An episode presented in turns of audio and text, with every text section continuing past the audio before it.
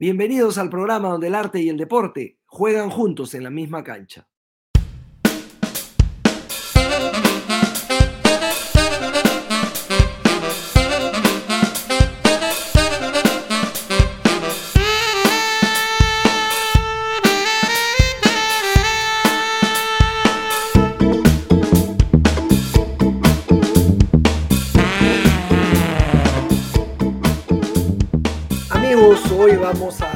Desde la grada con el notable escritor peruano Diego Treyes, quien hace un, está postergando su sueño y desde París nos está atendiendo.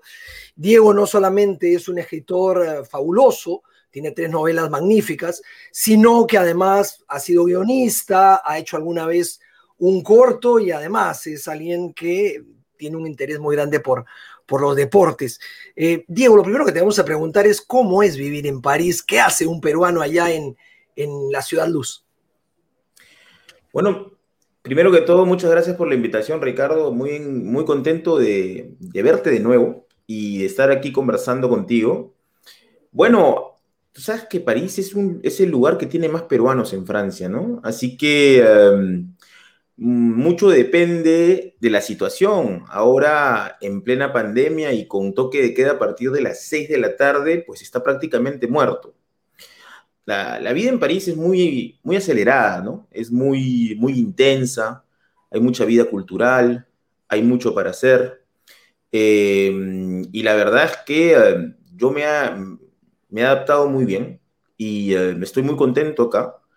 Eh, sobre todo porque me permite también eh, relacionarme con, con, lo mío, ¿no? Que es la literatura y tengo la suerte de haber sido publicado acá en francés y, y me permite viajar también, salvo que ahora es un poco más, más tranquilo, ¿no? Porque ahora tengo dos, dos niños, dos bebés y mi vida es menos agitada, pues eh, la vida en Francia es, es, es algo que me, me gusta mucho.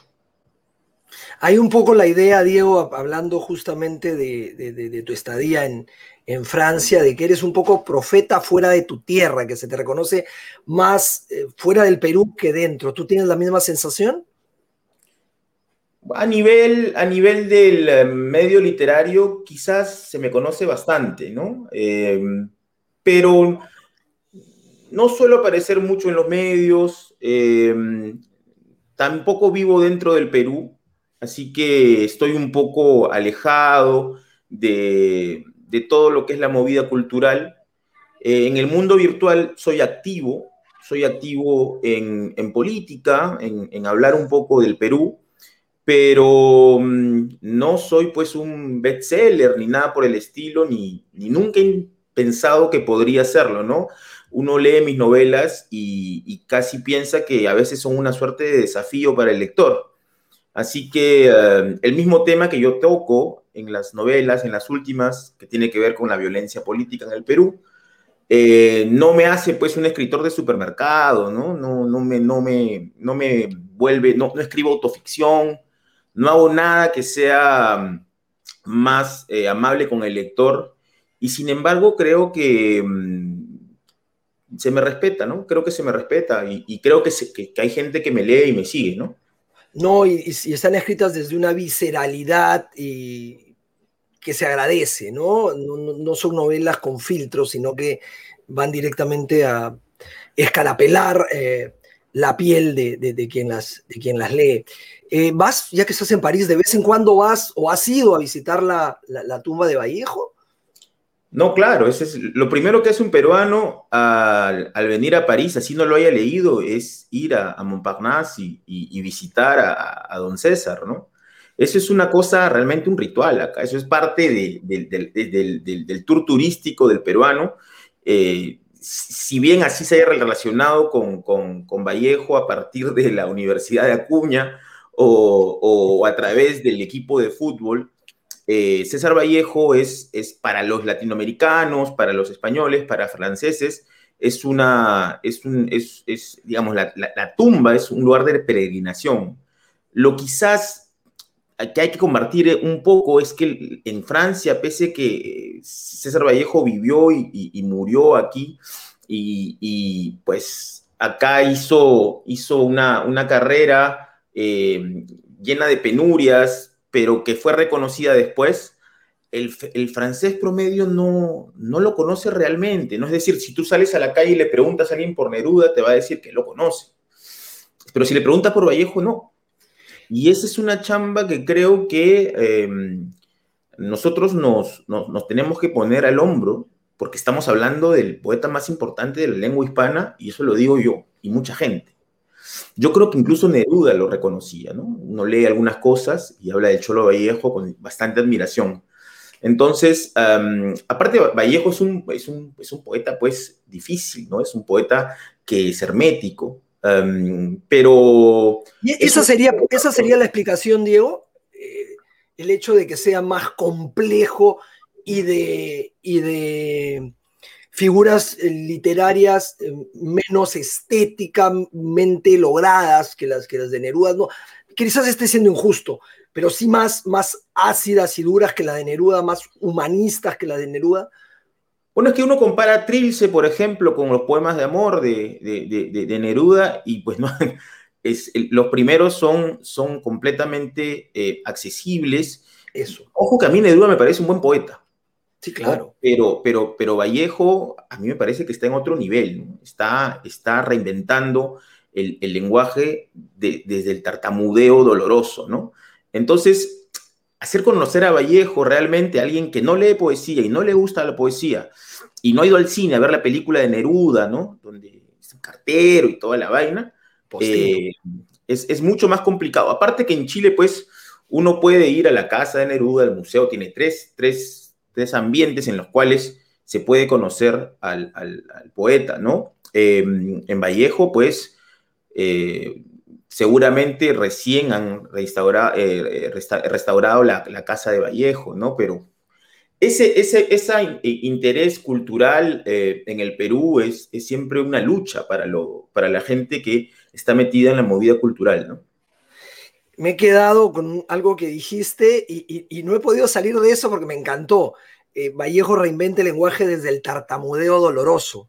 Qué, qué, qué, qué, bonito quedó eso, ¿no? Porque es cierto y qué manera tan gráfica de hacer entender eh, lo, que, lo que uno siente cuando lee, cuando lee a Vallejo. Tú has escrito mayormente en prosa, pero también escribes poesía, Diego. No, no. Em, me gustaría, pero yo creo que la poesía es, una, es un arte mayor y muy difícil de, conseguir. ¿eh? Es, es, un desafío para mí la poesía. Yo creo que en partes de mis novelas sí hay lirismo, y creo que podría, podría ser, entre comillas, un poeta, eh, no sé si bueno, pero modestamente en, normal, ¿no? Sin mucho vuelo. Y a mí no me interesa eso, ¿no? Es decir, si yo creo que no tengo las condiciones para escribir la poesía que me gusta leer, pues no la hago, ¿no? Eh, en ese sentido, prefiero ser más honesto y, yo te digo, ni siquiera tengo poemitas guardados, ¿sabes? Es decir, Em, no, la poesía para mí es, un asombro y em, me encanta leerla, em, me ayuda a escribir porque la poesía tiene una plasticidad en, poética que, ayuda al escritor. Yo creo que un escritor tiene que leer poesía. Yo creo que un narrador tiene que leer poesía y empaparse precisamente de, de ese lenguaje que para nosotros a veces es inaccesible, porque cuando uno hace sobre todo novelas, tiene que pensar también en arquitectura, tiene que pensar en música, tiene que pensar, es, es, como, como construir algo, ¿no?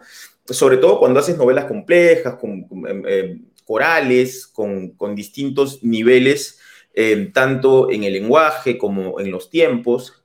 Entonces, hay algo más cerebral en la novela, pero al mismo tiempo, por lo menos en mi escritura, yo siempre trato, trato de romper con el molde del lenguaje estándar. Y no es una impostura, sino que uno debe pensar la, novela de acuerdo a lo que tus personajes que se independizan de ti te exijan, ¿no? Y em, frente a la poesía yo tengo mucho respeto y por eso, por eso decidí no, no hacerlo.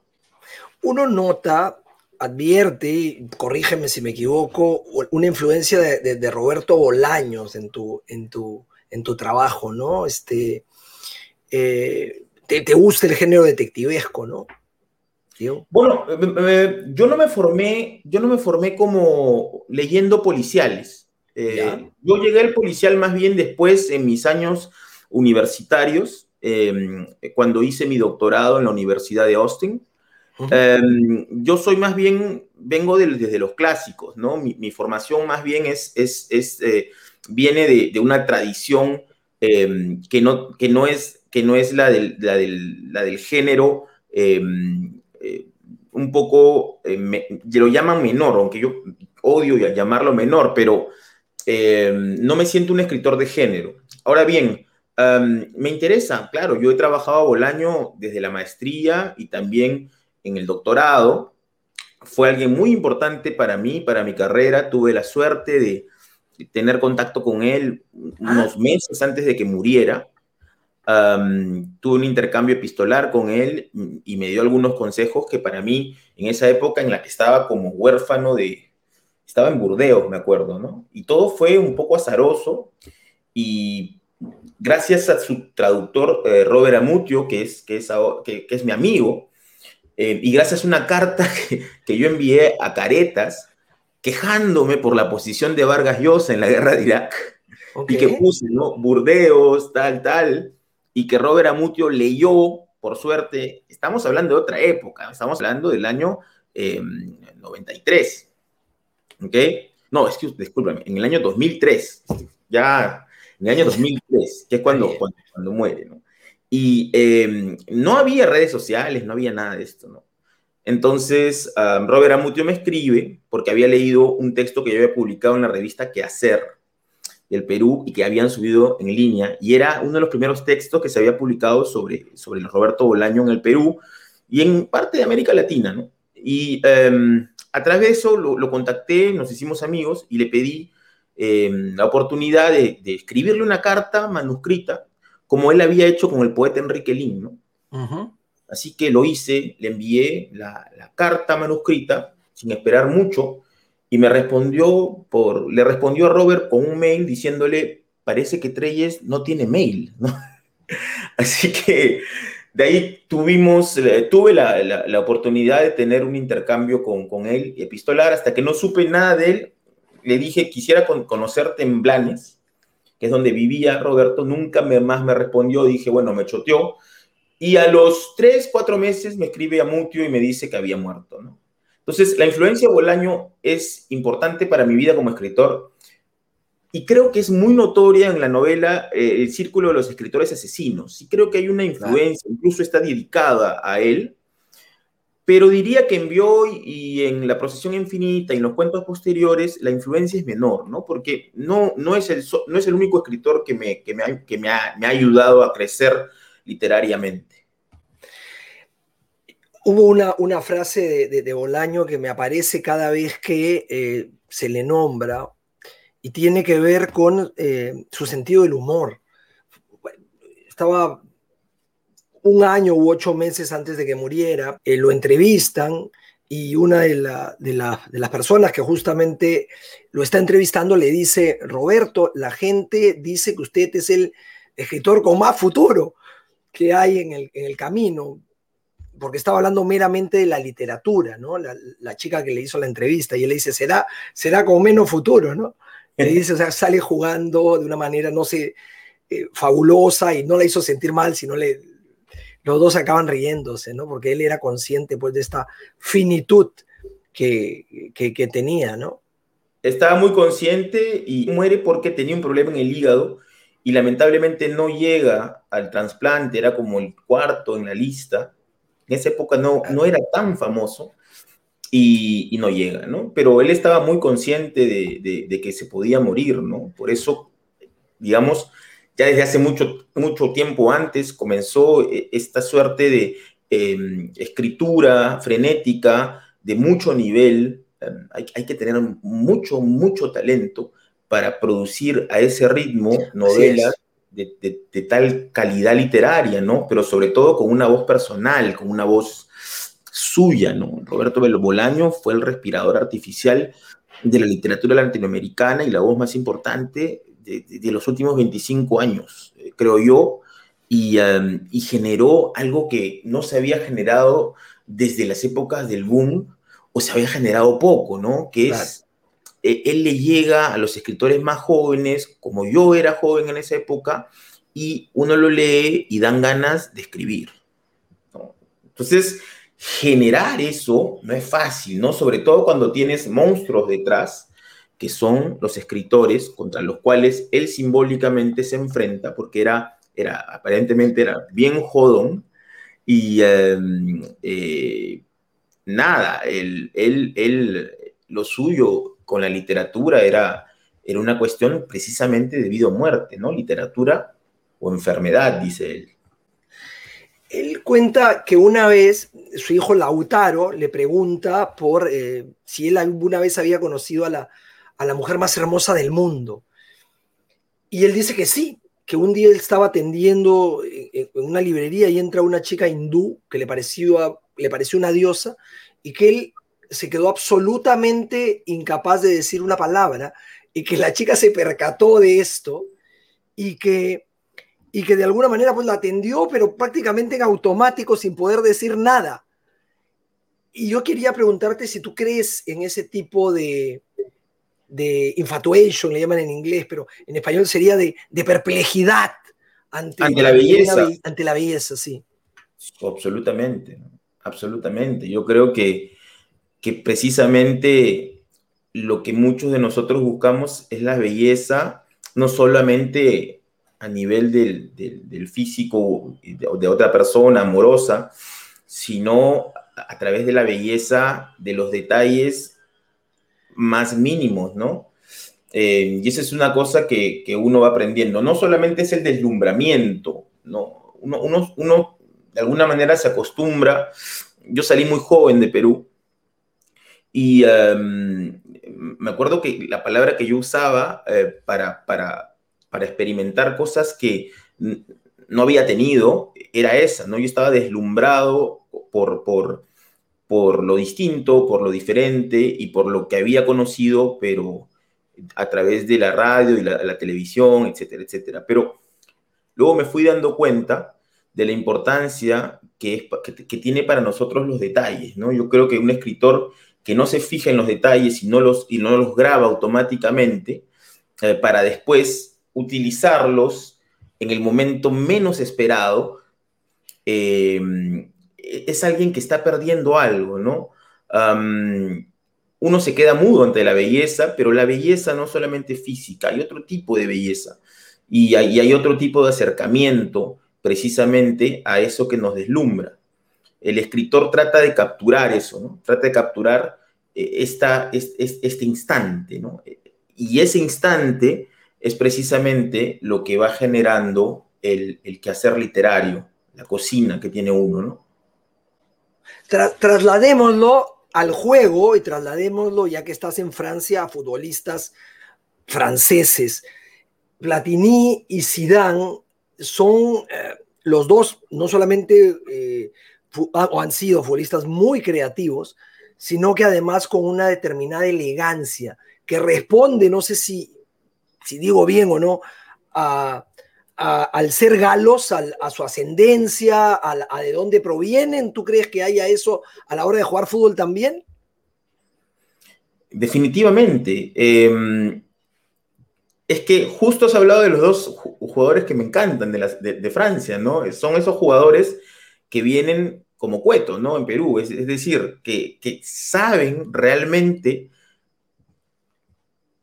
poner la pausa, no pierden la pelota nunca, saben poner la bola, no tienen, o sea, parece que fueran extraterrestres, ¿no? Porque son eh, muy técnicos, ¿no? Son muy técnicos y son los patas que te organizan todo en el campo, ¿no? Eh, um, hay, algo de eso, ¿no? En, el, fútbol francés, eh, que ha ido cambiando también, ¿no? Ha ido cambiando. Una cosa que a mí me, me sorprende mucho es que los peruanos estamos muy muy al tanto de nuestro triunfo en el Parque de los Príncipes en el año 81. Claro. Y cada vez que yo les digo a los franceses eso, me dicen, ¿cuándo? No tiene idea. Me anota mi productor Miguel Quiroz y, me anota bien, me dice Zidane no es francés de origen, claro, él no, tiene ascendencia argelina, pero, pero digamos que está perfumado por el aroma, el aroma francés y acabó representando a Francia y fue hasta capital. él es bien francesa, ¿ah? él, es bien francés, pero evidentemente eh, él nació aquí y todo, ¿no? Em, pero mm, em, sí, eh, Zidane tiene es un jugador, es un jugador interesante porque eh, después de lo que vimos, ¿no? Del cabezazo, ¿no? Es cosas que uno no, no espera, ¿no? Uno, que uno se queda maravillado, pero al mismo tiempo, eh, digamos que ese, e, e, ese, partido que pierde Francia es ahí, en ese momento, ¿no? Cuando, cuando lo provocan y cede el genio y cae, ¿no? Francia cae, ¿no? Entonces, em, hay algo de eso en, el equipo francés, aunque creo yo que ha ido cambiando, ¿no? Tú ves a, la Francia de ahora y no, no reconoces realmente al equipo que, perdió, al equipo de Platini, el que perdió en el 82 con Alemania, ¿no? Ese partidazo increíble que me, encanta, me encanta volver a ver y que ahora vuelvo a ver con mi hijo, ¿no? Que, al que le he dado la afición por el, por el balón. Y tiene que ver ¿no? con este mundo globalizado, porque tú ves a los brasileros jugar más como alemanes con, y a los alemanes jugar más como brasileros ahora, ¿no? No siempre y no se puede generalizar, pero digamos que han eh, capturado ciertas cosas de otras escuelas que les son valiosas y las han, este, las han potenciado, ¿no? Eh, Diego, Renato Cisneros el otro día nos contaba que ustedes a veces se juntaban a a jugar fútbol justamente que el organizador de estas pichangas entre escritores eras tú. Cuéntanos algo al respecto.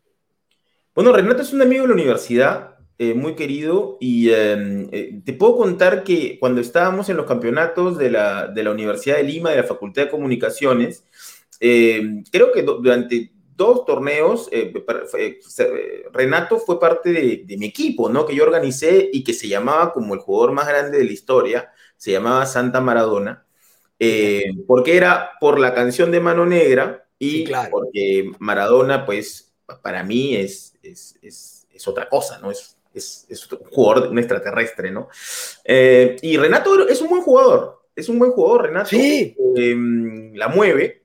Em, y sí, bueno, en la Universidad de Lima, pues, había curiosamente varios escritores, varios, varios poetas, y, y pichangueábamos, pues. Pichangueábamos, a veces de manera organizada, a veces simplemente, em, cosa que hemos hecho después, pero cuando yo me vine a vivir acá, ¿no? Que es eh, algunos campeonatos entre escritores, en donde aparecen, pero no, en realidad no soy yo, lo de los escritores no los organizo yo porque yo vengo de fuera, eh, pero sí suele, suele haber eh, su pichanga y su, hay su campeonato de editores y escritores.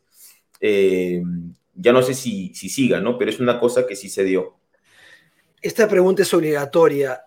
¿Hay similitudes a la hora de escribir y de jugar algún tipo de deporte, fútbol en este caso? ¿Entre escribir y el fútbol? Sí. Y practicarlo, ¿no? Yo, yo, siempre, yo siempre he pensado que em, la similitud que hago yo con, el, entre la literatura y algún deporte es con el box. A mí el box no es que me encante, ¿sí? Pero, pero pero sí aprecio esa manera de enfrentarse a la obra literaria, ¿no? Eh, en, términos de un combate, ¿no? Un combate a vencer, em, en el cual muchas veces tienes que ganar por un, buen jab, ¿no? Por, por, por, por knockout. Y, em, y ese símil con el boxeo, que le gustaba a tantos escritores, es algo que, que yo siento más cercano, aunque el fútbol para mí es es, más una, algo cercano a lo vivencial, ¿no? Yo, yo juego fútbol desde chiquito, en la calle, en la, en la, me estoy acordando, yo soy de, yo soy de Madalena del Mar. ¿Ya? Y jugábamos en el dispensario, aunque es a la vuelta, ¿no? Una calle que salía, estaba entre Sucre y la avenida Brasil, ¿no? Y me acuerdo claramente que podíamos jugar. Poníamos nuestras dos piedras y jugábamos horas ¿no? Sin auto, o sea, pasaba un auto, pasaban dos, ¿no? Es que era otra Lima, ¿no? Era una Lima en la cual eh, se, se podía, no había este, este hormigueo y este frenesí, ¿no? Y, y, y, estas calles atascadas por, por, una enorme cantidad de combis y, autos, ¿no? Entonces, siempre el fútbol ha estado presente en mi vida. Eh, incluso integré alguna selección de Adecore en la Inmaculada con, con, Fernando de Solar, con alguna otra gente, con Roberto Silva también estuvo en la Inmaculada. Sí, pero em, para mí, yo sí, por ejemplo, el primer libro que, que publiqué, que es una, una selección de, de, cuentos a las cuales yo considero que son, es como una novela, ¿no? Porque son cuentos interconectados, que se llama Hudson el Redentor. Mi fanatismo por el, por el fútbol era tan grande, y yo soy de la U, soy de, la, de universitario, eh, que uno de los cuentos que trata de, de, un secuestro, de unos delincuentes que van a secuestrar a un papá y a su hijo, ellos están escuchando la radio, ¿no? Y, y lo que vemos, esto es un poco influencia de un escritor argentino que se llama Manuel, Manuel Puig, y que consiguió de hacer literatura con el, el beso de la mujer araña, ¿no? ¿Mm? El beso de la mujer araña, creo que es de él. Claro, claro, claro. El beso de la mujer araña, Boquitas Pintadas, la tradición de Rita Hayworth. Lo que él logra es incorporar lo que se pensaba, ¿no? Del pueblo, de la cultura popular, ¿eh? impensable para la literatura con, con mayúsculas, eh, como las narraciones de la radio, como, como los programas de amor, como las revistas de moda, todo aquello que vemos cotidianamente lo incorpora a la literatura y, hace una cosa fabulosa. Entonces yo incorporé este, este partido entre la U y Cristal, ¿no? En el año, el año 2000. Y, y, entonces, mientras ocurre lo del, lo del atraco, en el fondo estamos escuchando la narración de Miki Rospigliosi, ¿no? Y Alejar del Godos eh, en este partido eh, que, que, gana la U3-2, ¿no? Eh, entonces, yo creo que el, al fútbol yo lo he incorporado en casi todas las novelas que he escrito, en y también se habla de los mundiales. Eh, es una cosa que, me, que, que, yo utilizo sobre todo por una pasión que tengo eh, con, con, con, este deporte, ¿no? Eh, la idea de, de, del fútbol también es la de, la de armar un, un, una estrategia para, para derrocar al, al rival eh, en comunión, ¿no? Que es una cosa que también me interesa, ¿no? Eh, y una cosa que, más, que me gusta del fútbol a comparación de otros deportes, sobre todo en otros países, es el hecho de que para gritar el gol o para esperarlo en el estadio, uno tiene que esperar, ¿no? En el del básquet, no, ¿no? En el básquet es a cada rato de canastas y. Eh, lo, mismo, lo mismo en el béisbol, ¿no?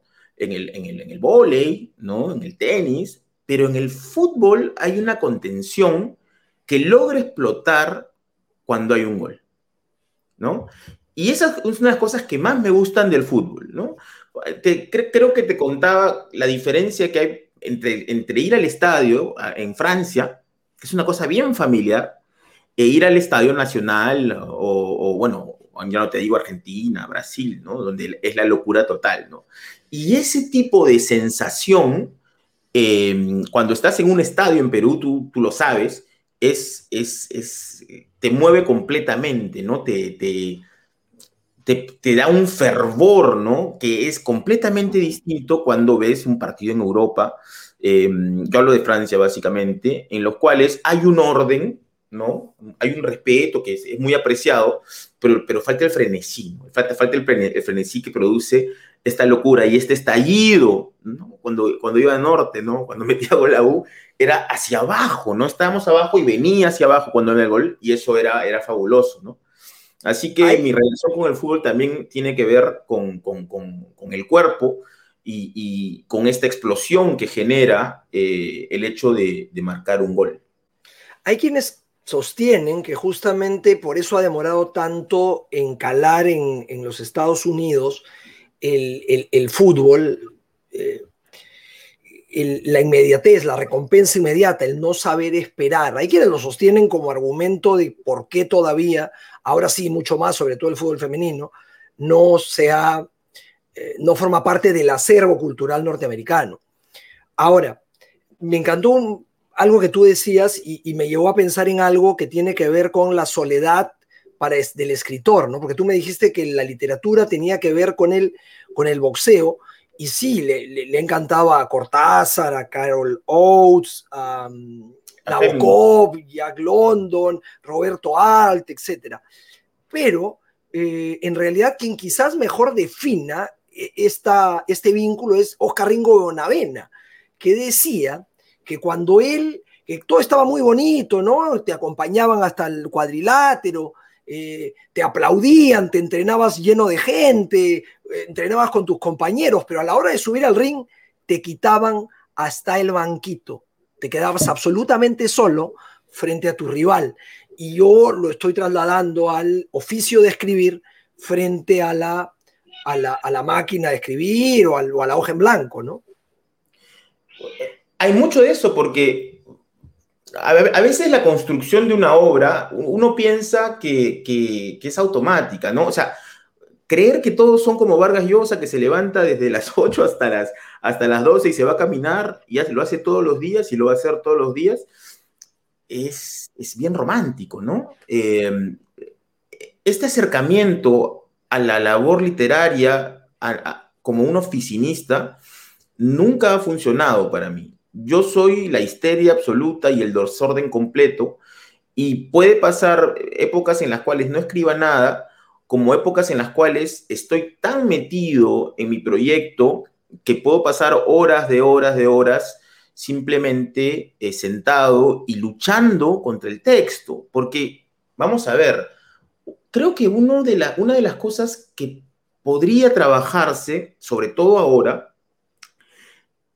es, es esta idea de que escribir una obra literaria se trata de contar una historia nada más si fuera así, todos podríamos ser escritores, porque tenemos sueños, nos cuentan historias muy buenas, pero la idea es, es realmente hacer de esa historia muy buena o de esa historia que te dice muchas cosas o que te conmueve un, arte, ¿no? Em, y para eso requiere mucho trabajo en el lenguaje, mucho trabajo en toda la parte de lo formal, eh, y es un combate, porque muchas veces te frustras. Yo soy un escritor, y lo digo casi con vergüenza, que a diferencia de muchos, no escribe toda la obra y la deja en la clásica, ¿no? Lo escribo, lo, dejo reposar, como el vino, dicen, ¿no? Yo no, yo soy completamente eh, minucioso, ¿no? Eh, obsesivo, y si hay un párrafo que no me suena o un adjetivo que me raspa, a veces no puedo seguir. ¿no? Y, la relación de la literatura con la música tiene que ver con eso. La creación literaria tiene mucho de musical a nivel de generar una, una sinfonía, que no necesariamente tiene que ser, pues, melodiosa, ¿no? Pero sí tiene que tener un sonido, sí tiene que tener que tú al leerla en voz alta tienes que disfrutar estéticamente al mismo tiempo de em, viajar, ¿no? Entender lo, que, lo que uno quiere comunicar. Y a veces es difícil. Entonces, si hay un combate, y es siempre solitario, porque uno escribe solo, ¿no? No, no, el poeta más se puede ir con su, con su, con su blog y, escribir en el, en el Sena y, está muy bien, ¿no? Pero a nivel del, del narrador, creo que hay un, hay un trabajo que eh, requiere mucho más de lo que de, sentarse a escribir una historia. Esta musicalidad, ¿Mm? pero esta musicalidad, Diego, ah, por ejemplo, uno la encuentra en uno de los capítulos de Cortázar, en Rayuela, en la que escribe Cortázar y, las palabras no tenían ningún tipo de sentido, pero igual eran musicalmente agradables, es decir, igual sonaban bien y, tenían cierta sensualidad, ¿no? Entonces yo estoy, tratando de, hacer, quizás forzándolo, la conexión con el deporte y tú manifestabas que cuando ibas a un estadio, por ejemplo, en Francia, la experiencia era distinta, era mucho más una experiencia familiar, pero no había esta eh, efervescencia eh, no sé si latina, no sé si latinoamericana, que, a la que uno se acostumbró. No sé tampoco si es un condicionamiento clásico, pero definitivamente la necesidad de que el fútbol venga acompañado con los cánticos, ¿no? Hay cánticos, pero hay mucho orden, ¿no? Es decir, al estadio van las familias. Eh, y no hay barra norte, barra sur, ¿no? Eso de que el oriente y occidente es porque no, no, no quieres que te pase nada y lo otro es con los petardos. No, es decir, acá, en Europa hay mucho orden, hay mucho cuidado y nosotros somos tan informales que, que allá, bueno, en Argentina y todo, eh, las barras de, los equipos eh, no son necesariamente ordenadas, ¿no? Es decir, todo lo contrario. Y, es, la palabra que has usado es la correcta, ¿no? La, efervescencia es algo que genera una, una emoción, una emoción, ¿no? Porque claro, vas a, vas a gritar cuando, cuando es tu equipo el que mete el gol, pero cuando, cuando lo recibe es casi, es absolutamente lo contrario. Y acá sí tiene que ver el hecho de la espera, ¿no? Yo creo que lo has dicho muy bien cuando hablabas de la, del básquet, ah, del béisbol. Em, fíjate que ellos em, cortan, cortan el juego a cada rato, ¿no? Pueden hacerlo, ¿no? En el fútbol no. De hecho, todo, todo esto del bar, para mí, es como, como el capitalismo absoluto, ¿no? Es decir, le quitas un poco la magia, ¿no? A la mano, a la mano de Maradona, que fue escandalosa, pero que generó un mito, ¿no? Entonces, eh, puede ser más justo, entre comillas, pero el, fútbol pierde un poco la esencia del, del error, ¿no? Y curiosamente, Diego, pueden haber partidos que terminen 0 a 0. Yo me acuerdo Perú-Uruguay para el Mundial 82. Eh, y en Lima ya le habíamos ganado allá a Uruguay, pero en Lima le dimos el baile total que no logramos traducirlo en goles porque el arquero uruguayo Rodolfo el Gato Rodríguez tapó todo. Pero eh, sigue siendo un partido hermoso, pese al 0 a 0, porque el juego, eh, el gol era, era, una excusa más para ser felices, pero el juego mismo en sí era, era, la danza, ¿no? Era, era el baile eh, fabuloso que uno sentía independientemente del resultado, ¿no? Claro, ¿no? Eh, muchas veces lo que uno aprecia, el gol es, es, es, la necesidad de llegar a un objetivo para ganar pero todo lo que está alrededor del gol es, lo más interesante, cómo se fabrican las jugadas, cómo, cómo se piensa la, estrategia, pero al mismo tiempo cómo se salen de, de, esta estrategia. O sea, yo me, acuerdo que en el Mundial, no sé qué entrenador dijo que se había inspirado en el, en el rugby o en el, rugby o en el fútbol americano, creo que el, entrenador de Inglaterra. Ah, ¿ya? Y a mí eso me pareció francamente espantoso. Es decir, cómo un juego tan cercano a la táctica de la guerra como el rugby, ¿ok? No tiene nada que ver con el fútbol.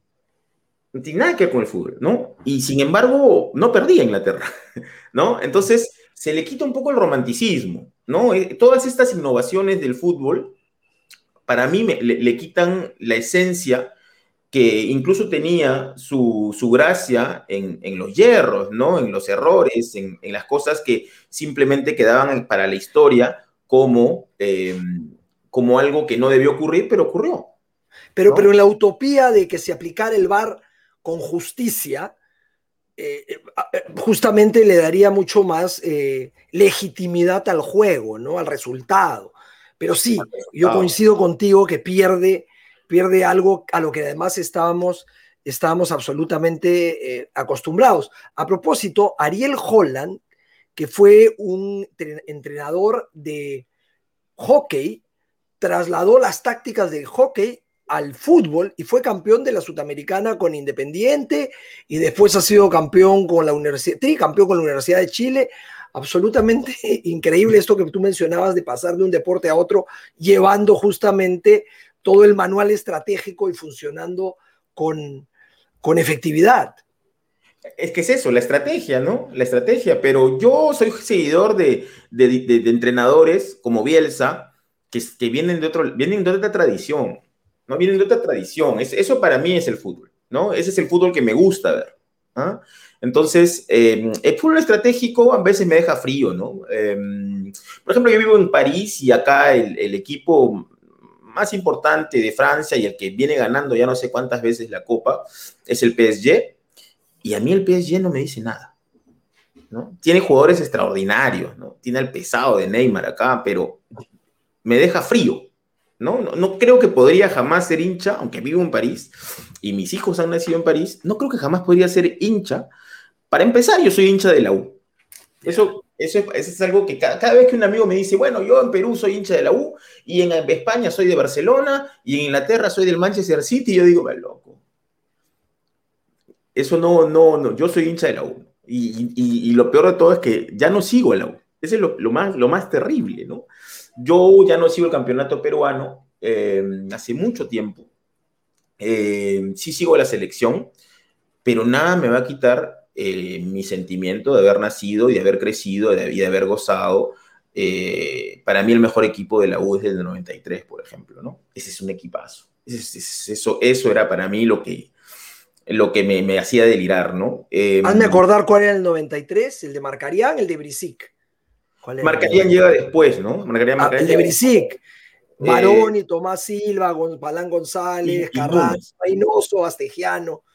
Exactamente. Y Tomás Silva, todos, y, a mí me gustaba mucho Núñez. Núñez era un, un, jugador que a mí me, parecía de otro nivel, ¿no?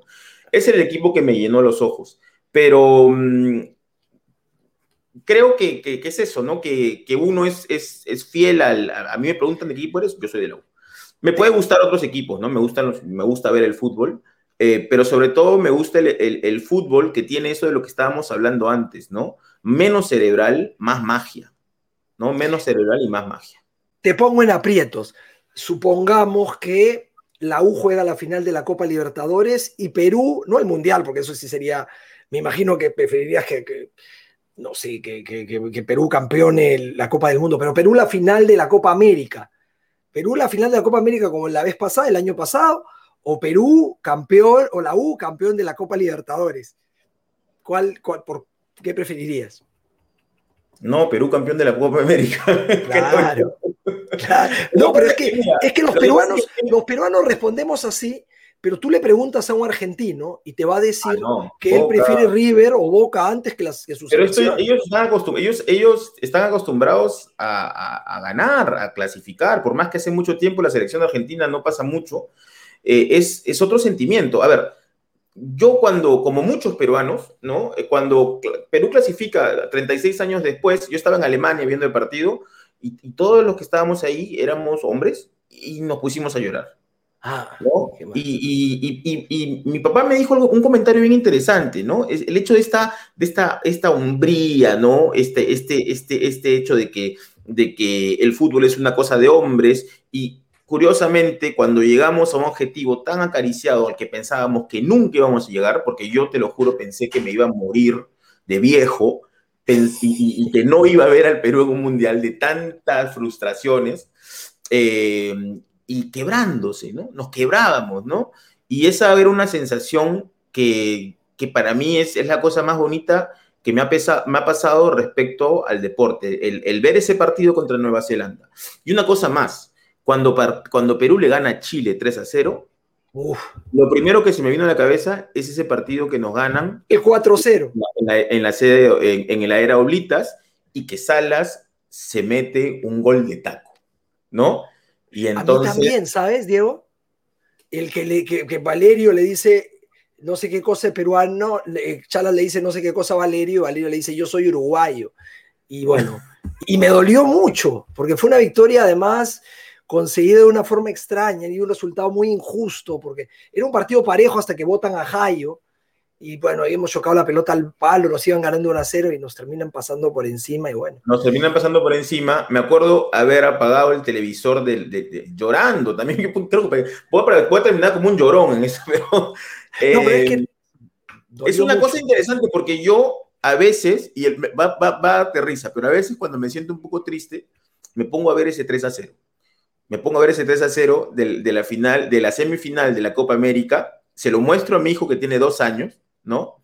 Mi hijo dice gol de Palolo, o sea, gol de Paolo, ¿no? Qué lindo. Eh, y em, es que, y, y, cuando, y cuando Vargas hace el penal y va de canchero y lo falla, no, eso ya era, ese partido era francamente el partido ansiado por todos nosotros, ¿no? Es, es una cosa así que va más allá de... Y, y, lo peor de todo es que lo veo con la narración chilena.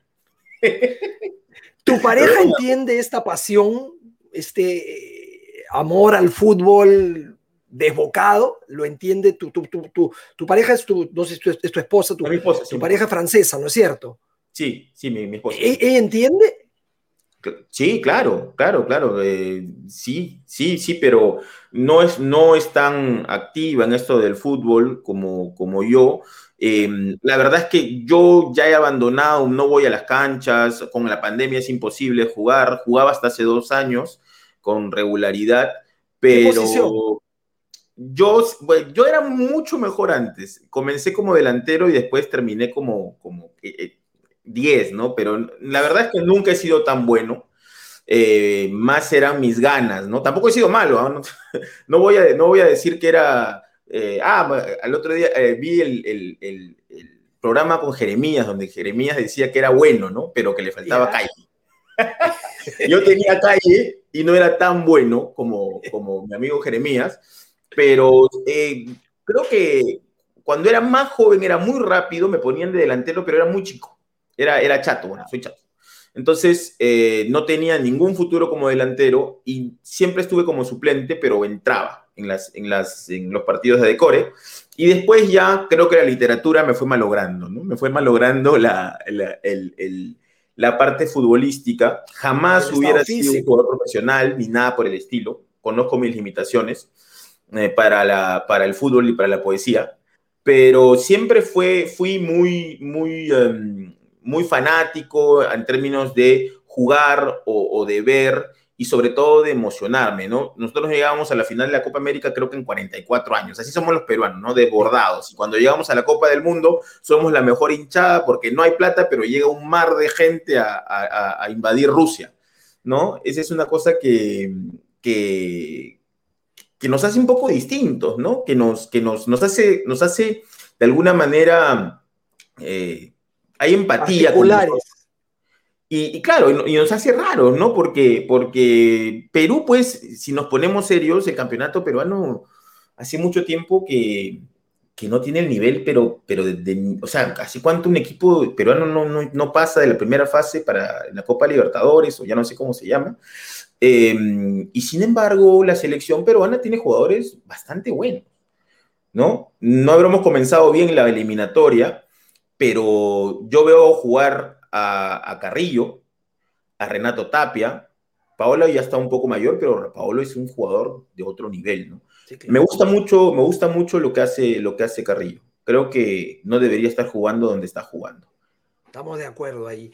Eh, mencionabas que para ti el mejor de la historia, mejor futbolista de la historia era Maradona. ¿Por qué? ¿Por qué? ¿Por qué lo pones por sobre Messi, por sobre Pelé, por sobre... Por sobre Messi es fácil, ¿no? Aunque esa conversación siempre la tienes con alguien que te va a decir que, que no, que... A ver, Messi es un jugador que nunca se va a poner realmente en, la posición del caudillo, eh, porque prácticamente no habla, no habla, ¿no? Es decir, es, un genio absoluto, es, es un tipo, pero no Maradona cosa, ¿no? Maradona era el líder, pero además de ser un jugador extraordinario, era muy generoso con la pelota, ¿no? Eh, metía goles, daba pases con la. Con, o sea, era, era, era, era para a Canilla en ese partido que le ganan a Brasil. Es, es Maradona el que hace prácticamente todo el gol, ¿no? Pero Maradona eh, va más allá de lo futbolístico, ¿no? Maradona es, es, es básicamente a diferencia de Pelé, él se compra el pleito eh, que va más allá de lo, de futbolístico y es siempre alguien que está en el foco de, todo y al que incluso aquellos que lo odian por sus posiciones políticas se sacan el sombrero ante la maravilla que podía hacer con los pies, ¿no? Pero además, sobre todo, no era sobrado, ¿no? Cuando Maradona llega a Italia, lamentablemente ya estaba en el mundo de las drogas o estaba empezando, él siempre se identificó con los, con los, con los que, como él que vivía en las villas, em, iban a verlo. Y no sé si recuerdas este partido en el que está jugando en Napoli, en, la tierra, ¿no? Para ayudar a una familia, ¿no? Y, hace poco vi en, las redes una foto donde salía Maradona así lleno de barro, ¿no? Y, eh, jugando este partido y lo comparaba, o sea, decían, ¿cuándo Messi podría hacer algo así? ¿no? Es decir, hay, hay Messi es un gran jugador. No, discúlpeme. Messi es quizás el segundo o el tercer jugador más importante de la historia, pero es cierto que nunca ha ganado un mundial y no quisiera pensar que es simplemente porque los equipos que él tenía eran, eran ah, en los que ha estado, todos han sido muy malos. Yo creo que todo el equipo gira alrededor de Messi y Messi brillaba en el Barcelona porque tenía a Xavi, o sea, vamos, él necesita, él necesita un Iniesta y un Xavi. Pero Barcelona era una máquina, ¿no? Y él sigue siendo un jugador extraordinario, pero no es Maradona, ¿no? Maradona es otra cosa. Para, para mí técnicamente el nivel de Messi es superlativo y está a la altura o quizás sea superior que el de, que el de Maradona o el de Pelé, pero hay algo que tú acabas de decir y que me parece fundamental respecto a Maradona, la capacidad de contagio él hacía que los demás eleven su nivel. Eso también lo tiene Cristiano Ronaldo. Lo que pasa es que Cristiano Ronaldo no tiene las virtudes técnicas que tienen los otros tres, pero esa capacidad de hacer que los demás se transformen y se potencien, no la, no, no, no, la tiene. No, es que son líderes. Claro. ¿no? Eh, Cristiano gana partidos él porque dice, no, eh, mira, ¿sabes qué? Vamos todos y, y logra realmente que el equipo prenda por esa, esa, esa furia que tiene por, por, vencer, ¿no? Es, es una estratega más, es una estratega más dentro del campo, pero además es el, tipo que francamente podía ordenar a Argentina. Vamos a ver, la, Argentina, la Argentina del, 90 no, no era gran cosa, ¿no? Y, no, no era gran cosa, ¿no? Es decir... La del 86 sí, pero la del 90 no, y la llevó a la final. ¿no? La del 90 no, y llega a la final, ¿no? Eh, entonces, era un tipo extraordinario, era un tipo fuera, fuera, fuera de lugar, ¿no? Y, él iba más allá del fútbol, ¿eh? Y aparte, él sabía lo que tenía, sabía lo, lo, es, esa virtud que tenía y no, no lo paraba nadie, ¿no? O sea, el, mismo, el gol que le hace Inglaterra, que, que es yo sigo pensando que es el mejor de todos los goles del, de los mundiales, sí. pero es como si él, al momento de agarrar la bola, ya dejara de ser él, ¿no? Y, comienza simplemente a ir libre, em, completamente enfocado en su objetivo, que es llegar al gol. Y, era imparable, no lo iban a parar los ingleses, ¿no? Incluso ah, estaba viendo un documental donde uno de los defensas y el portero dicen, hasta me dieron ganas de que no falle el gol, ¿no? Imagínate, claro, los ingleses. Bueno, metió el gol y me molestó, pero dije, wow, qué golazo, ¿no? Entonces, em, era un tipo que, que, no dejaba indiferente a nadie, pero además que se enfrentaba a toda esta mafia de la FIFA, ¿no? Y los enfrentaba directamente, los acusaba directamente. No era un tipo ejemplar, ¿ah? no era un tipo ejemplar en absoluto y se le podía discutir muchas cosas. Y además muere sufriendo, ¿no? Muere con ganas de morir, muere ya cansado de sus adicciones, muere cansado del hecho de ser él mismo una estrella, de que le pidan cosas y, derrotado también por el alcohol y, y por una cierta tristeza, ¿no? Hay un documental que te va a doler si lo logras ver, Diego, no sé si lo has visto ya, de Infobae, media hora, sobre los últimos días de Maradona, ¿no? Además, muere porque se le pudo haber rescatado y todavía había alguna gente que quería seguir lucrando con su figura. Y eso fue dolorosísimo. De hecho, hay marchas en la Argentina pidiendo justicia porque se, se le pudo cuidar mejor, ¿no? Se pudo haber enarbolado la bandera de vamos a tratar de ayudar al Diego y no se hizo porque había un dinero de por medio y eso no es no es justo de ninguna manera, ¿no? Hay versiones también, no he visto el documental, y seguramente me va a doler. Hay versiones que, que él dicen que, que, yo sé que han, han, han caído presos, creo, el, su psicólogo, su médico, eh, que dicen que él se encerró en el cuarto y que no dejaba entrar a nadie y que era básicamente una idea de dejarse morir. No lo sé, me, me sorprendería, pero, pero uno ve em, cuando cumple 60 eh, años, cuando lo festejan, y es un zombie, ¿no? Claro. Lo están llevando y él quiere irse nomás, ¿no? Entonces, parecía que ya estaba fuera. y, a mí me dio mucha pena, me, dio mucha pena que muera. no soy argentino, pero, pero la muerte de Maradona me afectó muchísimo, ¿no? Fue un, yo no, fue un golpe a mi, a mi, a mi ídolo desde, desde la infancia, a alguien yo he perdido amigos por, por la defensa a Maradona, ¿no? Eh, y, no me arrepiento. Hay un, hay un artículo, hay, bueno, un cuentito de eh, Eduardo Sacheri que se llama Me van a tener que disculpar. Lo recomiendo mucho. Y el, que justamente tiene que ver con esto de perder amigos por defender a Maradona, ¿no? Es, es, es delicioso, ¿no? Y, que, y allí Sacheri dice una frase hermosa que dice que la culpa de todo es del tiempo por seguir eh, transcurriendo cuando debió haberse detenido en un momento específico, que es en ese caso el gol a los ingleses, y allí se debió haber quedado congelado para siempre, ¿no?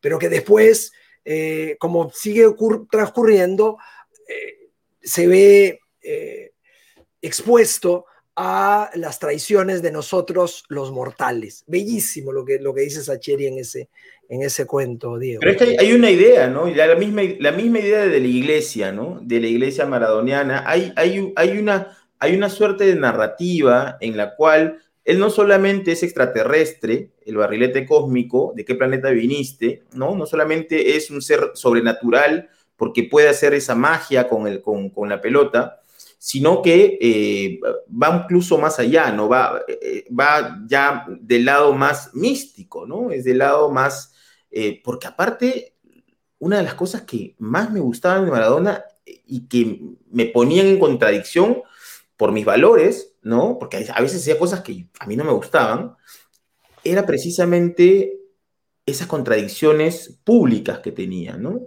y, que eran televisadas, ¿no? En el Mundial cuando lo sacan. Esa foto, esa foto es bellísima, ¿no? Pero es también una foto que muestra la decadencia, ¿no? La decadencia del rey del fútbol. Así que em, yo no soy argentino, pero a veces me pregunto, ¿qué pasaría en el Perú si, tuviéramos algo similar, ¿no? Que nos haga pasar por lo menos de la primera fase. Uno, un, jugador peruano que meta tres goles, ¿no? Uno en cada partido y que lleguemos a segunda fase, porque nosotros le ganamos a Australia y cuando metimos el primer gol, fue un, fue un escándalo, ya estábamos eliminados, ¿no? Pero fue y, todos saltamos, ¿no? Porque llegamos a meter un gol, Carrillo metió un golazo, golazo, 36 eh, años después. Fíjate, yo casi eh, he visto eh, en, el, Mundial a Perú, pero, pero no me acuerdo. Es decir, tenía, tenía, me acuerdo un poco, ¿no? Me acuerdo del partido con Polonia, por ejemplo, que nos uh. ganaron vergonzosamente, pero lo tengo en la memoria, ¿no? Pero realmente como una persona que pudiera recordar bien vívidamente el paso del Perú por un mundial, jamás, ¿no? Y esa era una frustración cuando yo vivía en Estados Unidos y, no había el Internet, em, em, nosotros íbamos desde Austin a Houston, peruanos todos en una van, y pagábamos 20 dólares, eh, no, éramos estudiantes, para ver el derecho a ver el partido, y perdía. Era, era, una era una frustración absoluta, pero seguíamos yendo. Entonces, tú, tú, tú, dijiste hace un ratito que hubiese pasado si aparecía una figura mesiánica tipo Maradona en, el Perú, la hubo en, chiquito, ¿no? En una sinedoque pequeñita, a Manco, porque Manco hace que un equipo peruano vaya a un mundial y, clasifica un mundial, claro, e, en su categoría y todas las esperanzas de la prensa y del medio y de los medios peruanos se focalizaron en él y bueno, eh, no lo ayudamos ciertamente, ¿no? Eh, no lo ayudamos para nada. Le decían Pelusa por Maradona o Rey, porque de Raymond, pero de Rey por, por Pelé. O sea, si ya le ponemos esa mochila a Manco encima, pues este, era difícil que, saliera algo bueno. Y sigue, creo que sigue pensando que lo van a llevar al Mundial, ¿no? Eh, lo cual, porque tenía mucho, mucho talento, ¿no? Pero ese video en el que sale cargado, creo que fue su tumba, ¿no? Fue su tumba y, no, no, no tenía Ahora, una de las cosas que también hago es ver videos de Sotil, porque sí, yo era, no, no, no llegué a ver a Sotil. Sea, soy, tú vas a encontrar en mis libros que siempre se, se menciona de alguna otra manera a Vallejo o a Sotil, eh, pero yo a Sotil no lo vi, ¿no? Es decir, no, no, por edad no lo vi, y no hay muchos videos de, de Hugo Sotil. Em, pero gente mayor que yo, em, con la que hablo de fútbol, me reúno para hablar de fútbol, siempre me hablan pues de Sotil como al nivel de Maradona, ¿no? Al nivel de Maradona. No, sé, no sé. Hay una película, de hecho, El Cholo, ¿no? Una película versionando la historia de, Hugo Sotil, ¿no? Peruana, ¿no? Sí, pero ese es un, creo que es lo más cercano. Y el, jugador que, que, a mí siempre me ha, me ha parecido, de, aunque sea de, Alianza, es Cueto, ¿no? Sí, claro. Yo escribí un texto para una, una, una revista francesa sobre, sobre fútbol Em, para la revista Soul Food, y, terminé hablando de poesía, hablando de Cueto, ¿no? Hablando, era fútbol y, literatura, y yo terminé hablando de, de, Cueto. ¿no? Porque Cueto es el tipo de jugador que yo venero, ¿no? Es el tipo de jugador que no tiene que hacer nada. En la literatura también hay eso, ¿no? En la literatura hay quien tiene que sentarse frente a la hoja en blanco y, y, ensayar y ensayar hasta que le sale bien o, muy bien. Y, Vargas Llosa creo que pertenece a ese tipo de escritor y yo creo que él es consciente de eso, ¿no? Cuando él escribe sobre Onetti, sobre Borges, creo que él es consciente de que no tiene ese don, pero que em, es, es tan buen escritor que puede hacer obras maravillosas con la práctica, con el empeño y, y, evidentemente es un escritor extraordinario pero hay jugadores de fútbol que no entrenan tres días eh, y van y te meten tres goles, ¿no? Este, Rivaldo, ¿no? Ese tipo de jugadores que, bueno, la literatura también tiene esas cosas, ¿no? Gente extraordinariamente eh, dotada y, talentosa que con dos pinceladas te hace maravillas y eh, otros que tienen que sufrirla más para llegar a ese nivel de genialidad, ¿no? Y bueno, eh, Maradona parece uno eh, eh, en, años de años y ni siquiera, como hablábamos hace un ratito, con Messi, que podría ser un Maradona, va más allá del fútbol, ¿no? ¿Qué más quisiera Messi, que hasta lo tuvo entrenador, le queda un mundial y, tiene, tiene tanto peso sobre los hombros, ese gran jugador, que uno piensa que, va a fallar, ¿no?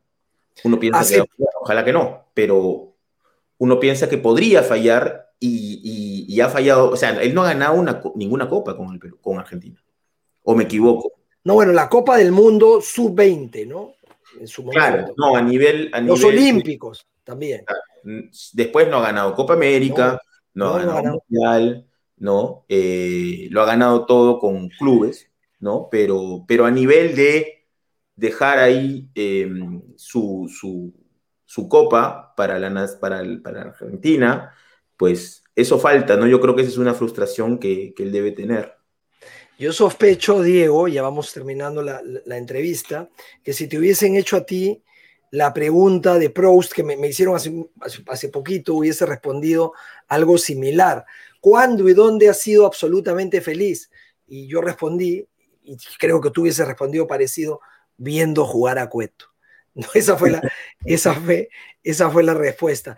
Diego, cuéntanos, por favor, un poco cómo, cómo se vive el deporte, el deporte en Francia.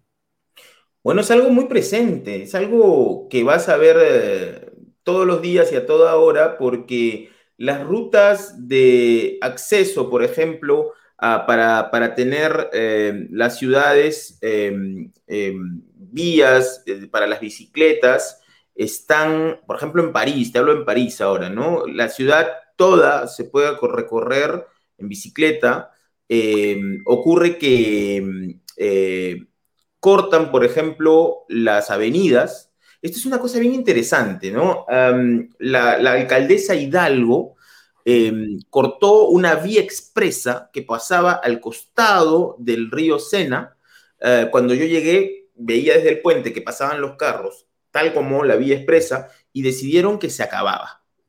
Pese a que París, eh, em, digamos que a nivel de tráfico puede ser un poquito pesado, em, ellos cortaron una vía expresa e hicieron de eso un lugar para las bicicletas, un lugar para el jogging, un lugar, construyeron em, cosas para los niños, eh, pusieron em, eh, kioscos para que la gente vaya a tomar cerveza. Entonces, hay toda una filosofía completamente distinta que está em, organizada para que la gente haga ejercicio, para que la gente salga, para que la gente se relacione, para que los niños eh, puedan estar en espacios em, de juego y, va por encima de cualquier em, eh, apresuramiento de, los, de los particulares, ¿no? Es decir, la gente se quejó un poquito, pero ya está. Acá si, por ejemplo, yo tomo la bicicleta y eh, diariamente para ir a trabajar. Em, y durante la pandemia, por ejemplo, la municipalidad eh, nos dijo que si comprábamos, o bueno, el, municipio, ¿no? El, de París, si comprábamos una bicicleta, ellos nos pagaban una parte del, costo. ¿Ah? Si yo quiero ir a, a, practicar tenis, box, fútbol, cualquier deporte, todos los municipios, todos los arrondissements, los barrios, tienen en, casi en todas las, en todos los, eh, los bloques, tienen centros gratuitos de esparcimiento a los cuales vas y te inscribes y, no tienes que pagar nada, ¿no? Eh, esta idea del club exclusivo eh, es una aberración, ¿no? ¿no? Acá todo es muy democrático, es muy accesible y se puede hacer todo tipo de deporte porque siempre hay una posibilidad de pedirle al Estado que te apoye, em, incluso a veces eh, hasta, hasta los deportes de gente adinerada como los caballos, el Estado los apoya. Y eso es algo que sí se siente, ¿no? Sí se siente que el, deporte es algo muy importante y, y que es estimulado no solamente Em, por esparcimiento, sino también por salud, ¿no? entonces, a diferencia, ponte, de Estados Unidos, cuando yo vivía en Estados Unidos, eh, la gente era muy obesa porque a veces lo único que hacía era trabajar y estar en el auto, ir a casa, y, esa vida era, era diaria, porque caminar por las veredas a veces eh, no se hace, ¿no? Entonces, es completamente distinto pero sí hay una, un incentivo a nivel gubernamental para evitar los ataques del corazón, para evitar la obesidad, para, para, para generar eh, que, que, haya una vida, una vida saludable, ¿no? Y una vida con mucho deporte. Bien, entonces por la alcaldesa Hidalgo, que tiene el mismo apellido, curiosamente, que el técnico de aquel equipo francés que fue tercero en el Mundial del 82. Michel Hidalgo era el técnico de, aquel equipo galo con Platini, con Tiganá, con Tresor, con Rochetó. Diego, eh, la última, y esta no me la perdono y no, ya no tiene que ver necesariamente con fútbol. ¿Estás escribiendo en una nueva novela? ¿Estás trabajando en algo particular? Sí, sí, ya llevo más de un año eh, trabajando un proyecto para cerrar la trilogía temática sobre la violencia política en el Perú, que empezó con Bioy, Em, que se publicó en el 2012, pero yo empecé a trabajar desde 2008 más o menos, o no, incluso antes, incluso antes, ¿no? Cinco años me demoró. Y em, La Procesión Infinita, que apareció en el 2017, y esta es la que cierra esta trilogía temática, em, y es una novela bien compleja en el sentido de arquitectura, de estructura, de personajes, y quizás probablemente es la que más me esté costando, y em, yo creo que eh, podría ser quizás una de las mejores que he escrito.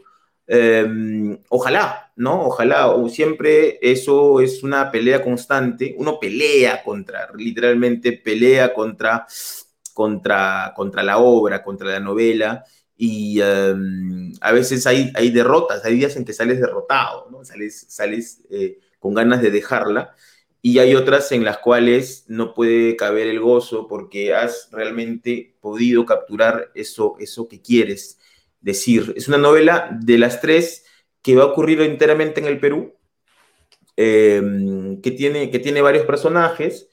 Y em, quizás una de las referentes, no he hablado, te, te, lo digo a ti Ricardo, porque no suelo hablar de las cosas que estoy escribiendo, pero uno de los referentes de esta novela es la novela de un escritor español que, que, es, que, es, eh, que se llama La, la Colmena. ¿Okay? la llevaron al cine también, claro. Entonces es una novela de Cela, pero sobre todo por este, esta idea de del, del, los personajes dentro de un mismo espacio, varios, que recrean, en este caso, eh, el Madrid, ¿no? Y en, en mi caso, es eh, la Lima del, del, presente, ¿no? La Lima... ¿Tiene ese espíritu ácido que suelen tener también las novelas de, de, de Camilo José Cela, no?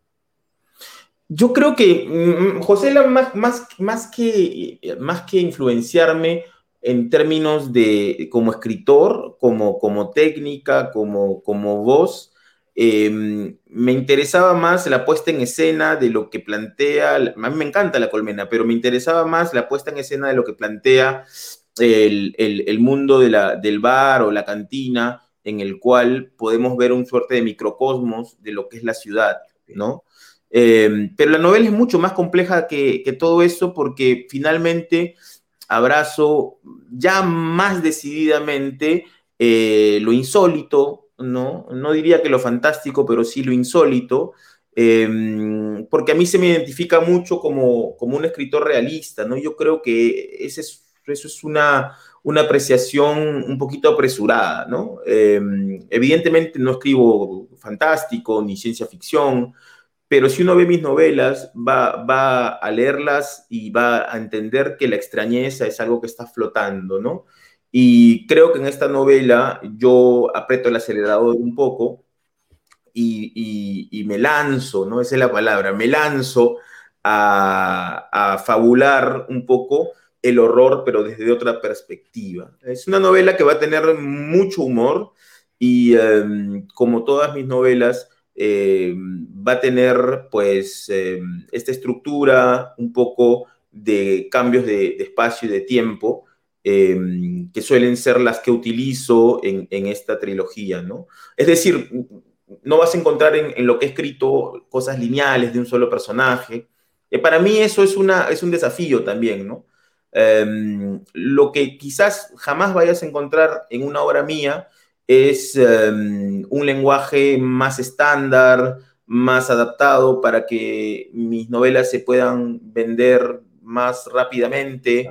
O que eh, estén en las estanterías del Wong y, y, y, le agraden a todo el mundo. ¿no? Yo, yo no escribo para agradarle a todo el mundo, sino porque es una necesidad y, es mi vida, ¿no? Y, y, uno tiene que seguir lo que, lo que siente en el corazón. Eh, Así es. Eh, y lo, aquello que palpita, aunque pueda ser monstruoso a veces, ¿no?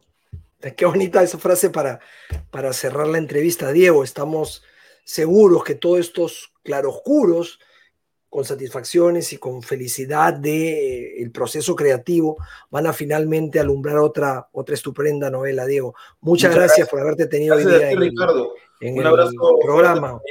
Y, Un abrazo gigante para ti. Ojalá que, ojalá que, que lo, de la, lo, de las vacunas avance pronto. Está, está avanzando, está avanzando. Eh, creo, creo que mis padres se van a vacunar pronto. Eso me produce mucha felicidad. Y estoy viendo que eh, las personas de, de, de, la, de, los ancianos y las la personas de la tercera edad están, están haciendo buenas cosas allá en términos de, vacunar. Y, y, creo que vamos avanzando para finalmente ver la luz. Y espero que eh, eso ocurra más pronto de lo que pensamos, porque necesitamos esa tranquilidad que, que nos han quitado, ¿no?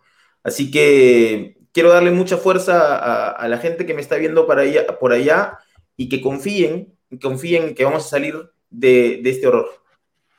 Abrazo gigante, Diego. Un placer haber conversado contigo. Igualmente, gracias. Chao. Chao, chao.